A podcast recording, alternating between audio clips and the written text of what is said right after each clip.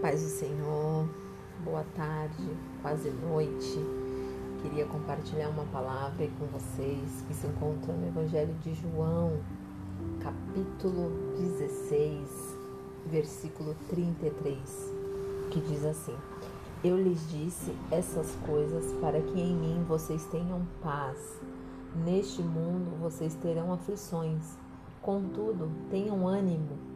Eu venci o mundo. Amém. Glória a Deus por essa palavra. Né? Nós vemos que fica claro né, que a paz que, que Jesus estava falando né, não é aquela que a gente pensa, imagina, é algo além, né, que realmente excede todo o entendimento, né, mas ele quer nos deixar claro para que a gente não venha se preocupar, dizendo exatamente: Eu estou com vocês, né? Nunca os deixareis e eu sou a paz. Olha que coisa linda. Então não importa, né, o que está acontecendo na sua vida, né? Então pare um minuto, um instante, né, e diga o nome dele, o quanto ele é bom, né? O quanto ele é maravilhoso e ele tem cuidado de nós, né? Ele está conosco a todo tempo.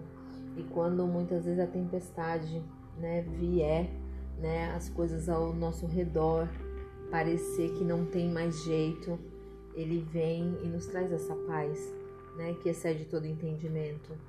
E a paz, ela não é a ausência de problemas, mas é a presença de Cristo, né, nas situações de dificuldades. Então eu, eu queria deixar mais alguns versículos para vocês meditarem, que se encontra também no Evangelho de João, capítulo 14, versículo 27, que diz: Deixo-lhes a paz, a minha paz lhes dou, não a dou como o mundo a dá. Não se perturbem os seus corações, nem tenham medo.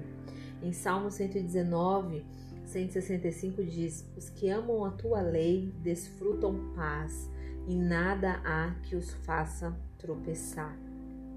Salmos capítulo 4, verso 8 diz: Em paz me deito e logo adormeço, pois só tu, Senhor, me fazes viver em segurança.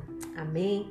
Eu deixo essa palavra aí para o seu coração, para o seu dia, para que essa paz né, que nós só encontramos em Cristo esteja presente na sua vida.